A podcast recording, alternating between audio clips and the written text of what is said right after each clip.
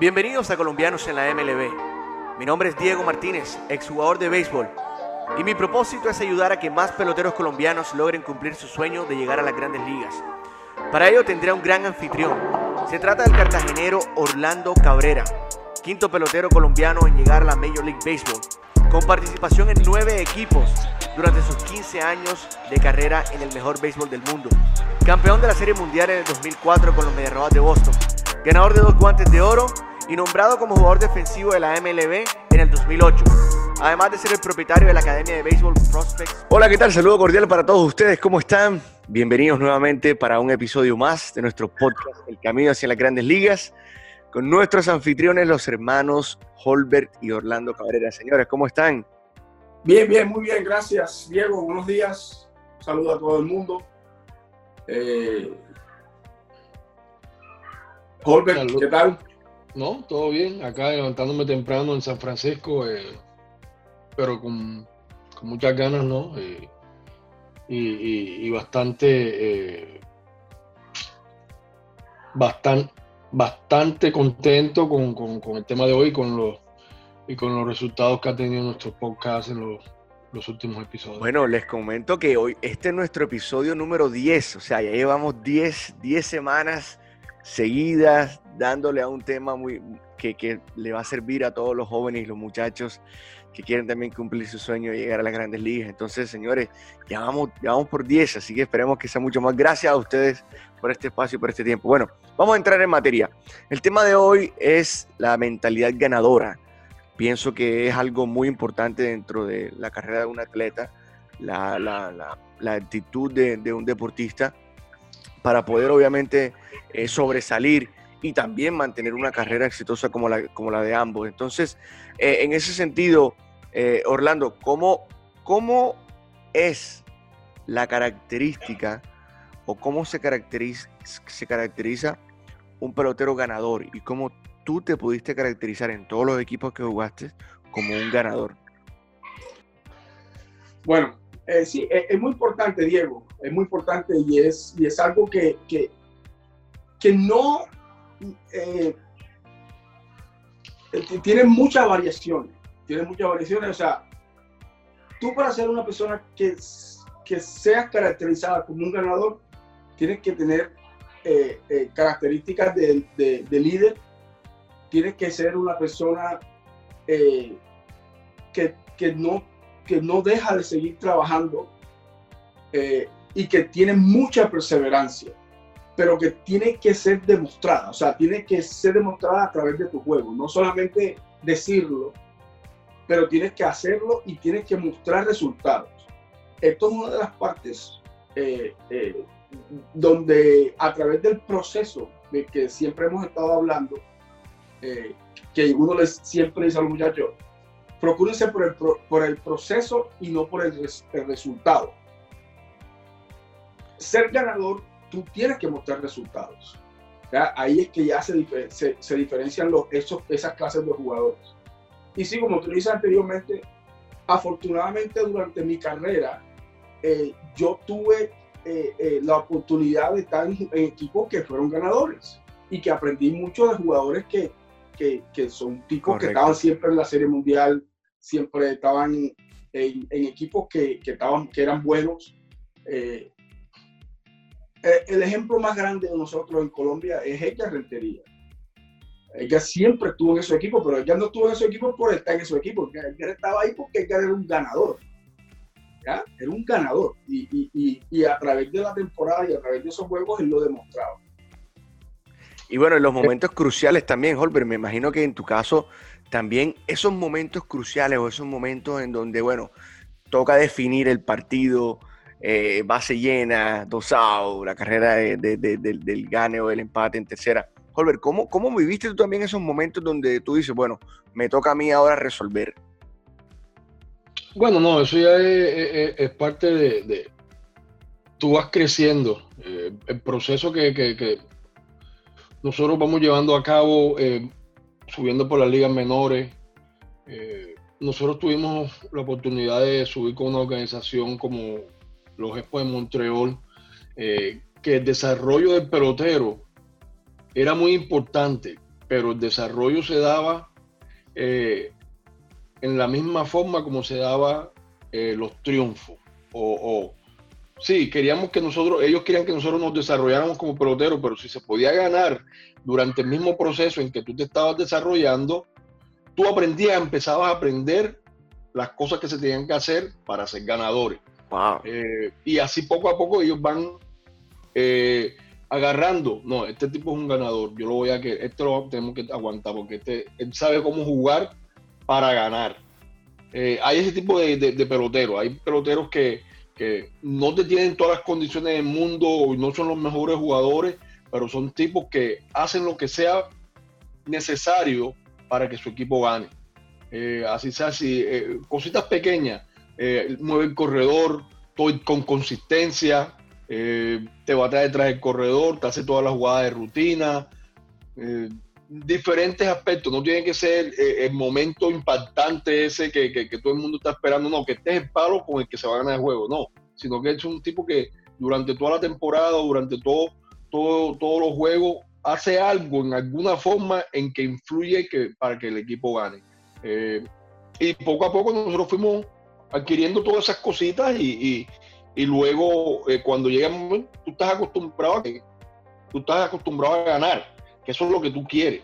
Eso es lo que tú quieres en tu organización para tu equipo de grandes ligas. Que tus muchachos en ligas menores se acostumbren a, ser ganadores para cuando lleguen a grandes ligas no sea algo impactante, sino que sea algo que sea normal y para que sea consistente.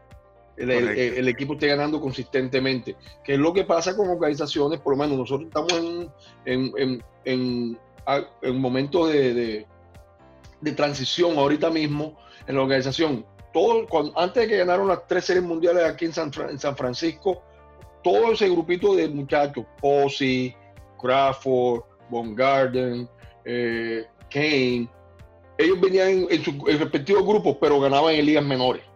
Todos los años, habían uno o dos equipos de San Francisco que ganaban en ligas menores.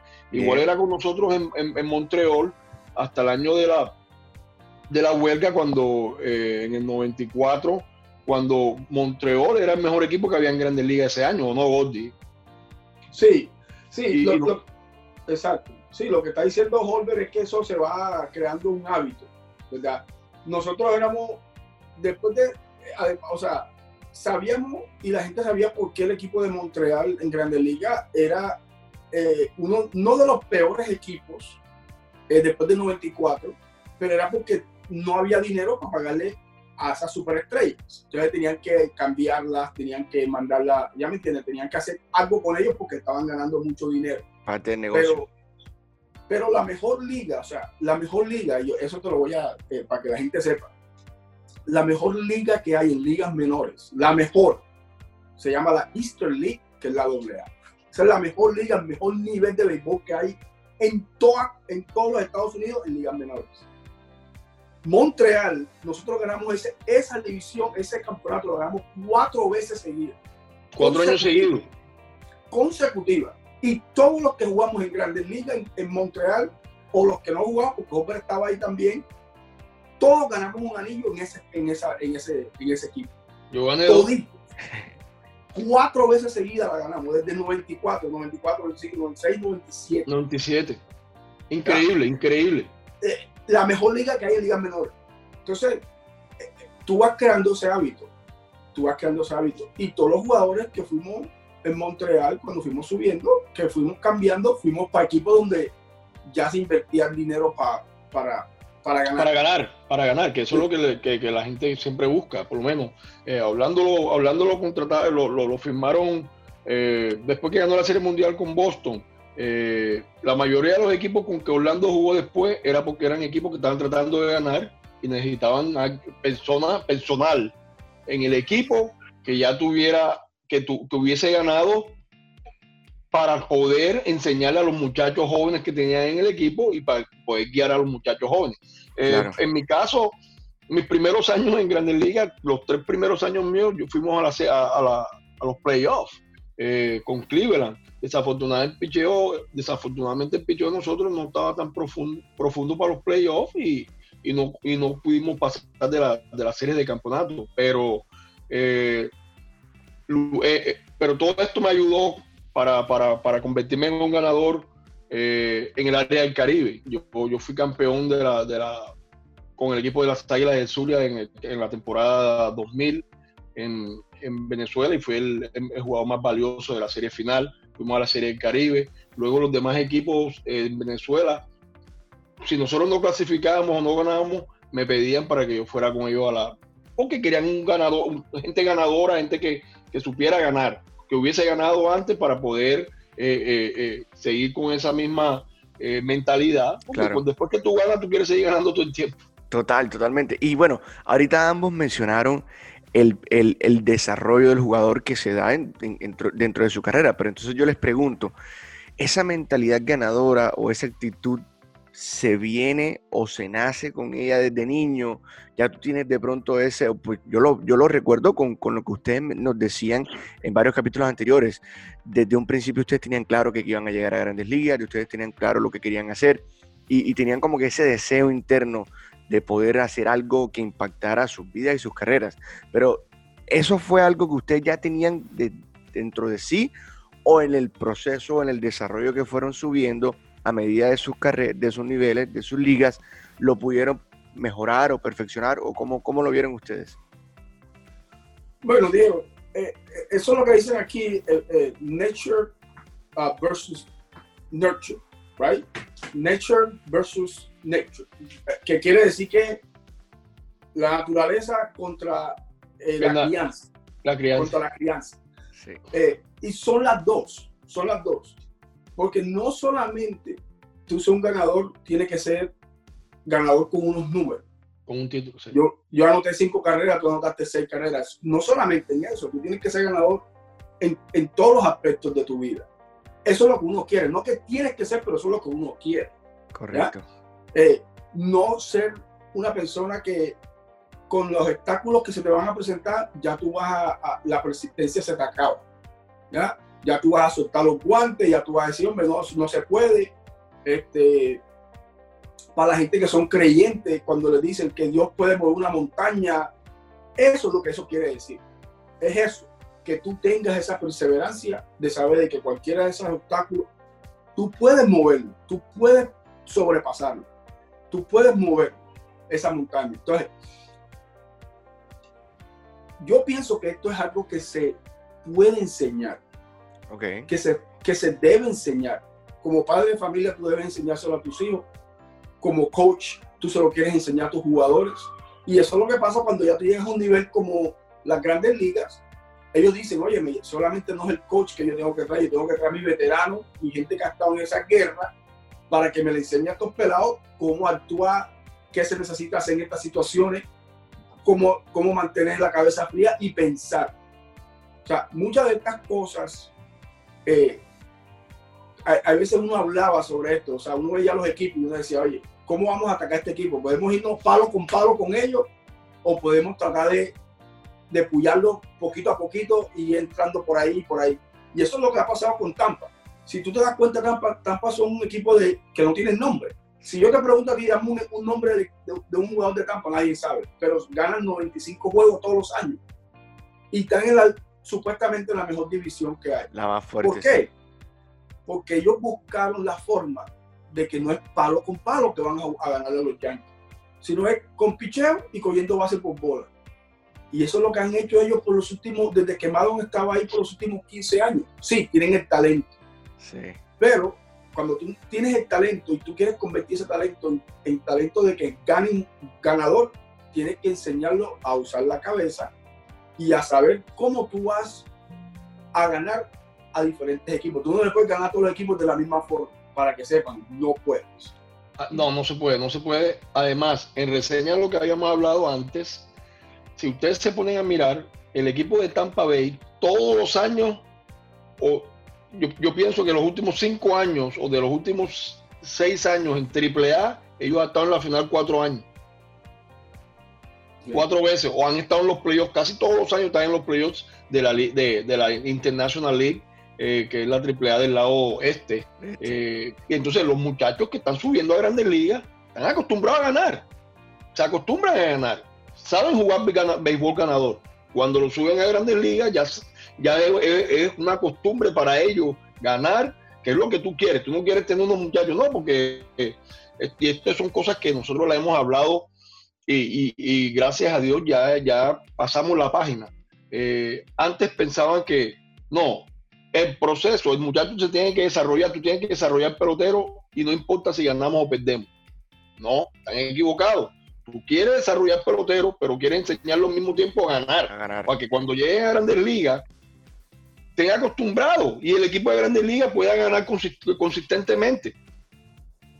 Te doy un ejemplo. Eh, por mucho tiempo el equipo de el que se tenía esta costumbre, los equipos de, de, Minnesota, eh, voy a ponerlo así, eh, en ligas menores, no ganaban, porque ellos querían, no, porque ellos estaban en proceso. Y el equipo de Minnesota pierde, pierde, pierde todos los años perdiendo, todos los años perdían, todos los años perdían, hasta que empezaron, cambiaron esa mentalidad, cambiaron esa mentalidad de que no, sí, si tú quieres ser ganado, tú quieres enseñar a tus muchachos a que se desarrollen y a enseñarles béisbol, pero al mismo tiempo que aprendan a ser ganadores, porque tú no quieres que se acostumbren a perder, a perder, a perder, cuando llegan a grandes ligas, no saben ganar y siguen perdiendo y nunca cambian, nunca cambian porque no saben cómo se gana. Bueno, y, Orlando, eh, también pienso que Holbert de pronto estará de acuerdo con eso. ¿Cómo, cómo podemos los jóvenes o los niños o los padres de familia o los coaches enfocarnos en que para el futuro de un Grandes Ligas, para un exitoso pelotero en Grandes Ligas, eh, tenga esa, eso, eso dentro de sí. Es decir, que quiera ganar. Yo considero que, cada uno de nuestros peloteros colombianos que hay ahora en Grandes Ligas eh, y los que se encuentran ahora mismo, lo han tenido. Son considerados ganadores porque pienso que si tú no, no tienes eso dentro de sí, eh, de pronto se va a hacer un poquito más difícil que llegues, porque de pronto la organización no nota en ti ese deseo o esa chispa que, que va a permitirle a ellos que contribuyas tú a que el equipo gane. ¿Cómo ven ustedes eso? Eh, bueno, tú, tú lo dijiste, la palabra, una de las palabras precisas ahí fue el deseo. Y nosotros hemos hablado de esto anteriormente. Sí cuando uno está hablando de, ganar, de ganador, no es que tienes que estar mostrándome los trofeos y tienes que estar mostrándome esto. Es que ellos vean el deseo de que tú quieras ganar. Correcto. Yo tengo un ejemplo muy grande aquí con, con la mejor amiga de mi esposa. Ellos tienen un, eh, eh, su hijo, eh, Jason, que desde muy pequeñito lo están enseñando a que gane, que gane, que gane. Y yo le digo, hombre, no, está muy pequeño todavía para que él se preocupe tanto para ganar después que tenga el deseo, es lo que uno necesita. Si él tiene el deseo de ganar, está bien. Lo tiene, ¿por qué? Porque cuando tú tienes el deseo de ganar, tú vas a ser un buen perdedor. ¿Qué quiere decir esto con un buen perdedor? Para tú ser un buen perdedor, es tú querer aprender de esos errores que tú cometiste cuando perdiste. Y puedes aprender de esto y ponerlo a trabajar en la próxima vez. Es una oportunidad muy grande que uno tiene cuando uno pierde. Una oportunidad grandísima. Ya, pues, hay muchos de los pelados que cuando ven algo negativo se quedan en lo negativo. Y eso es lo que te va a, te va a convertir en un mal perdedor. Te concentras demasiado en lo que hiciste mal y no, te, y no ves la oportunidad que tienes de aprender de esos errores para no cometerlos la próxima vez. No estoy hablando de errores físicos, porque los errores físicos se cometen. Son parte del juego. ¿Ah? Entonces, cuando tú ves un pelado así tan pequeño, es difícil para ellos que aprendan todas estas cosas, pero tú se las puedes ir enseñando poco a poco. Después que ellos tengan el deseo de querer ganar. Tú no vas a ganar todo el tiempo y siempre va a haber un perdedor. Así como hay un ganador, siempre va a haber un perdedor. Entonces, tiene uno siempre, y en este deporte, más que todo, donde tú vas a fallar más veces de las que vas a triunfar, tienes que ser un buen perdedor para convertirte en, un, ganador. los buenos perdedores dan grandiosos ganadores. Claro, eh, eso es verdad. Kansas City, la serie, mundial de la serie mundial del 2014 la perdieron contra San Francisco. Al año siguiente ya habían tenido la experiencia todas esas cosas, todas esas cositas que, no le salieron bien o, las cosas en las que ellos pensaron que fallaron o, las mejoraron, fueron campeones de la Serie Mundial en el 2015. Los, buenos perdedores hacen grandiosos ganadores.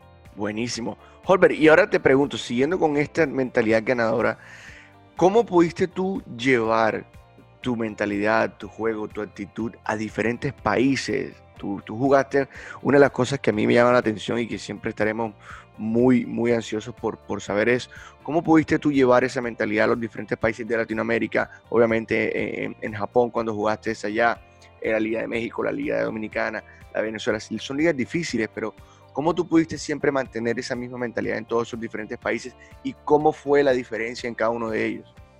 Bueno, por eso, eh, después de que tú tienes esa reputación, como te dije, Orlando lo, buscaban los equipos después que Orlando demostró que, que, era un ganador y que jugaba béisbol para ganar.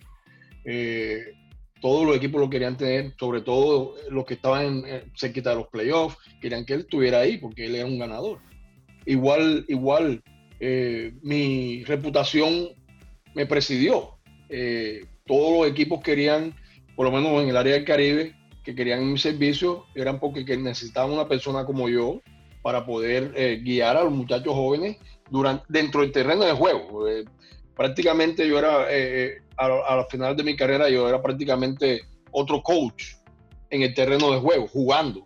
Yo enseñaba a los muchachos, hacía las cosas fáciles para los dirigentes en el terreno de juego, que es algo que tú quieres tener, increíble. O sea, si tú puedes tener una, esa persona que se puede que está viviendo, teniendo las mismas vivencias que, que, los demás peloteros, pero que al mismo tiempo le, le puede dar eh, eh, eh, esa influencia positiva y, que ha vivido las cosas buenas y malas a los muchachos jóvenes de un equipo, hace las cosas más fáciles para los dirigentes. Entonces, e, e, eso es todo, eso es,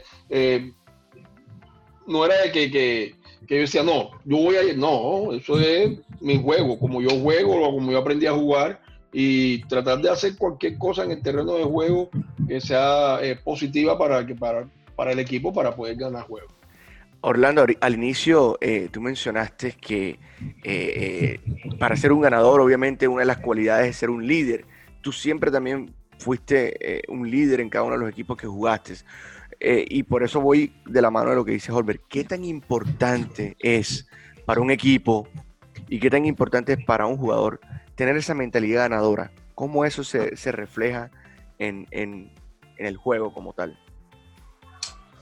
Bueno, eh, hay, una, cosa que yo aprendí, durante, la carrera, mi carrera, siempre los periodistas, ellos eran los que preguntaban eso siempre. Sí.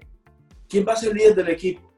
¿Quién es el líder del equipo? Y yo decía, pero ¿qué, qué, qué es lo que tanto quieren con un líder? Si ahí está el manager. Ya entiendo, o sea, uno dice, pues, ¿cuál líder de qué? Si, si usualmente, usualmente el jugador no quiere escuchar a otro jugador decirle qué hacer o cómo hacer su trabajo.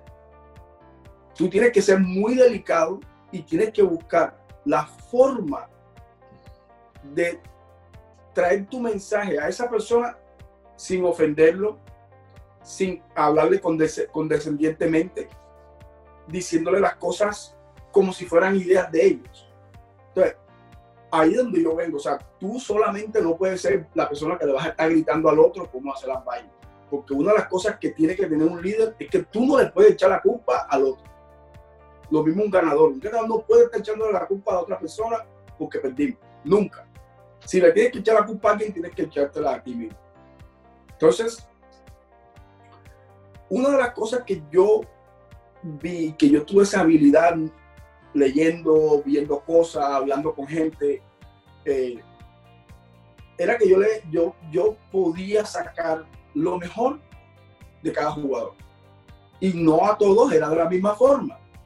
Algunos yo me sentaba con ellos, hablábamos de la familia, hablábamos de lo otro, hablamos con otras personas, yo hablaba de dinero, con otras personas, si les gritaba, a otras no les hablaba, eh, les hacía que, que, que, que, pidieran mi apruebo. Lo que decimos nosotros, cuando uno, uno, siempre dice, no, tú estás buscando la, el apruebo de alguien. yo hacía que habían, habían peloteros que si no tenían el apruebo mío, yo sabía que ellos no iban a vivir ese día. Y yo hacía que le sacaba lo mejor de ellos. ¿Ya? O sea, psicológicamente eh, eh, yo, era, yo estaba demasiado avanzado para esos jugadores, pero yo sabía utilizar, eso eran herramientas que yo utilizaba. ¿ya? Yo me acuerdo un ejemplo bien grande eh, cuando yo llego al equipo de Cincinnati. Hopper había jugado en el equipo de Cincinnati. Cincinnati tenía como cuántos años que no habían ganado la división desde que ganaron la Serie Mundial. y ese año a mí me firman carta. Y en la rueda de prensa yo digo, oye, este año vamos a ganar la división. Fue lo último que dije. Y, y los periodistas se volvieron y se sentaron otra vez porque yo dije eso. Y dice, Timo, ¿cómo así? ¿Y cómo tú sabes que vamos a ganar este año? ¿Por qué tú piensas esto? digo, yo creo que tenemos, no tanto que tenemos un buen equipo, pero tenemos tremendo manager, que era Dusty Baker. ¿Por qué yo estoy diciendo esto? Porque yo sé que con Dusty, Dusty me va a dar a mí la cabulla para que yo jale y jale y jale yo voy a enroscar a todo el mundo aquí cuando tengo en los playoffs. ¿Qué pasa? Que durante la temporada empezamos un poquito bien, mal, un poquito bien, un poquito, no, no teníamos consistencia. Consistencia. Entonces, de pronto tuvimos como un, un, un tiempito donde perdimos como cuatro o cinco juegos. Vuelvo y te repito, el buen ganador aprende cuando está perdiendo, no cuando está ganando. Uno aprende cuando pierde, no cuando gana. Porque ahí es donde tú vas a saber qué clase de equipo es que tú tienes. Y yo le digo a Dossi, Dossi me llama a la oficina y me dice, oye, ¿qué hay que hacer? Yo quedamos como para abajo y le dije, Dossi, yo creo que el Varo está ready. Y me dice, no, no, no, no, no, demasiada presión para él. Eh, su padre murió el año pasado, yo todavía pienso que él está, yo le digo, oye, el Varo está ready. Voro es Joy Voro, primera base. Joy, Joy. El primera base. Él me dice, no, no, él no está ready todavía para hacer la cabeza. Yo le digo, él está ready yo te lo voy a poner ready. Te lo, él, vive en mi, vive en mi edificio. Nosotros vivíamos, Dusty, Varo y yo vivíamos en el mismo edificio. Vivíamos uno arriba del, otro. Y yo le dije a Dusty, Dusty, I'm gonna, yo le dije, yo te lo voy a poner ready. Yo te apuesto porque yo hablaba con él y le dije, hey, he's ready. Entonces me dijo, óyeme, it's your, it's your call. Lo que tú digas y yo empecé con, con, con, con Joey. Yo, yo, yo, yo lo invitaba a comer casi todos los días y comía en mi casa. Él estaba, me imagino que subiendo en ese momento cuando... cuando, el papá de él murió, cuando el papá de él murió, yo soy el que lo tengo, el locker de nosotros estaba pegado. Ah, ok. y a mí me ya tenía, ¿Cuántos años tenía él en, la liga? Ya tenía, ese, era, ese fue su segundo año. Ok, ok, ok. Bueno, ese, era el tercer año, cuando Orlando lo tuvo, era el tercero o cuarto año de él. Cuarto año, sí, sí. Y ya él venía, ya venía de dar 25 honrones. Sí. Pero eran 25 honrones que nadie sabía porque ellos no dejaban que el pelado saliera. Ya me entiendes. O sea, ellos pensaban que él nunca iba a estar ready para hacer, eh, tener esa super, el super estandarte ese que tú necesitas. Sí.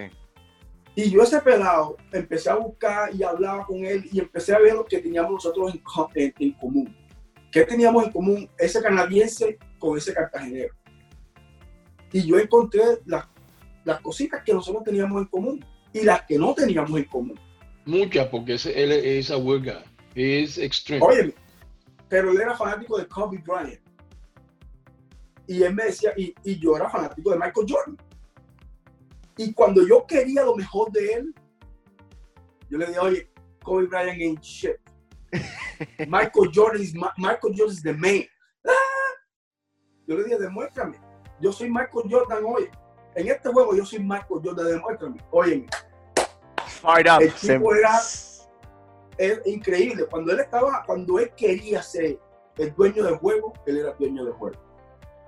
Cuando, oye, me quiero que me, que eh, Katie me pueda cocinar esto, él le gustaba un cake que Katie hace, un cinnamon cake, cinnamon cake con blueberries. Oye, el tipo se lo comía. Nosotros le, nosotros le decimos the, the, the, MVP cake. Ajá. Porque el tipo, el tipo lo dijo en una entrevista. Le dijo, oh, cuando quedó MVP, le dijo, oh, the cinnamon cake with blueberries, man. él lo dijo todos los días, todos los días. Y él tenía un perro, un perro que se llama, él le puso Maris, por Roger Maris. Okay. Era, era, su favorito. Él. Sí. Y, y, el perro iba todos los días a la casa y nosotros le damos su comida y nos volvimos muy buenos amigos. pero siempre para yo sacarle lo mejor de él, oye, sin tratar de ofenderlo en ninguna parte. Claro. Nosotros nos gritábamos, desde el señor todo el, en la primera base, él me gritaba, nos gritábamos durante el juego. Gritado. Oye, muévete para allá. Oye, ¿por qué no cogiste ese piconazo? ¿Por qué no hiciste? MVP ese año. MVP. Y nos llevó a los playoffs. Y Dusty me dijo, óyeme, yo nunca hubiera hecho eso. Yo le dije, magician. Tú eres un mago. Yo le dije, Dusty. Y me dice él, hey, I got two years. Le dieron dos años a Dusty. Yo me acuerdo que Dusty me dijo ese día que le dieron los dos años. Me dijo, si yo pudiera conseguirte dos años aquí, yo lo hiciera, pero no te lo van a dar. Yo le digo, oye, as long as you have it, después que tú lo tengas. Y esas son las historias, o sea, la historia que, que tú te llevas eh, de ser un ganador, de que tú aprendes a cómo sobrellevar todas estas dificultades, porque tú quieres ganar, porque tú quieres ir a los playoffs, porque tú quieres mantener esa promesa que tú diste al principio de la temporada. ¿Eh? Sin duda. Holbert, ahora dentro de tu posición como coach, ahora tú, ahora tú ves la mentalidad ganadora desde otro punto de vista, porque eres tú quien tiene que estar ahí al pie, transmitiéndole a, los jóvenes, a los muchachos, a los futuros grandes ligas, que se pongan en ese, en ese, en ese tono, en ese tono. ¿Cómo es ahora la función o, qué tan importante es, Holbert, como ya lo has mencionado, el poder comenzar a guiar a esos muchachos a que, hey, prepárense porque si ustedes quieren ganar en Grandes Ligas, esto es lo que tienen que hacer. ¿Cómo lo haces? Bueno, eh, ahora que tú lo dijiste, eh, se me había olvidado que el año pasado eh, que me mandaron ya a, trabajar con el equipo AAA, después de la organización tenía por lo menos 25 años que no ganaban en AAA, la organización de, y el año pasado ganamos la, ganamos el campeonato y ganamos la, la serie de, de la, de la mundial de la AAA. El campeón de la liga de la International Pacific. Y sí, y, ganamos, nosotros ganamos el, jueguito ese, lo ganamos, pero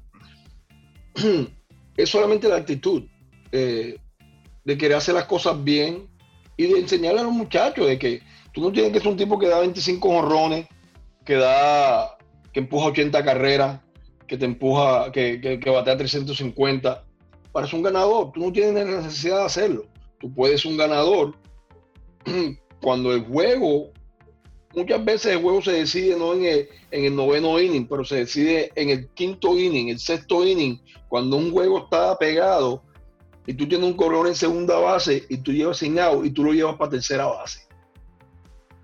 Ese sacrificio tuyo que tú hiciste, que diste tu turno para que el tipo llegara a tercera base creyendo en tu, en tu creyendo en, en tu compañero de equipo que está bateando detrás de ti, de que él va a tener la habilidad para traer ese tipo de tercera pajón. Eso te hace un ganador. Nada más esas cositas, esas cositas pequeñas, como lo dije antes, eh, enseñarles a que crean en, sí mismos, en el grupo. No, no, tú no tienes que ser el hombre todos los días. O no, Orlando, tú no tienes que ser el hombre todos los días. Todos los días puede haber un, todo, todos los días puede haber un hombre diferente. Todos los días puede pero tienen que aprender a creer en sí mismos aprender, a creer en tu, en tu, compañero de equipo. eso es lo que yo le digo siempre a los, por los jugadores nosotros que yo tengo. Es eso. Yo le digo, tú, tú eres una persona que lo que tú vas a hacer no va a ser extraordinario. Lo mismo que yo. No, lo que yo hice no fue nada espectacular. Nada espectacular. ¿Ya? Pero yo todos los días, yo sabía que yo todos los días tenía que hacer algo para mantenerme en ese line no. ¿Ya? Yo todos los días tenía que hacer algo para mantenerme en ese line no. Entonces, tú tienes que hacer todos los días algo para tú enseñarle a la gente y a tus coches que tú quieres ganar. No somos toda la gente que va a dar 35 honrones. No somos todos los que vamos a empujar ciento y pico carreras. No somos todos los que vamos a ganar 100 juegos, 20 eh, juegos. Pero si tú te das cuenta Mira, te doy un ejemplo. Alex Rodríguez. Alex Rodríguez. No te estoy diciendo que no es un ganador. Completamente un ganador. Es para que vean la diferencia y para que comparen. Alex Rodríguez dio más de 600 honrones. Yo te apuesto que Alex no dio más honrones para ganar juegos que yo. Y él tuvo el mismo chance que yo tuve, porque no es que yo tuve siempre el chance. Todo el mundo tiene el mismo chance. Ya, porque todo el mundo vamos a tener la oportunidad de jugar en el traini o jugar final, todos. Y yo te apuesto que yo tengo más honrones para ganar juegos que Alex Rodríguez. Y yo lo que di fueron 100, 100 típicos honrones. Eh, es para que se den cuenta de que, como dice Jope, todos los días no va a ser el mismo. Cualquiera de nosotros puede ser esa persona que va a ganar juegos. ¿Ya? Para tú ser ese ganador, para tú ser esa persona, tú puedes esperar su chance. Tratar de que siempre que te la oportunidad, porque siempre se te va a presentar esa oportunidad durante el juego, para tú demostrar que tú puedes ser un ganador.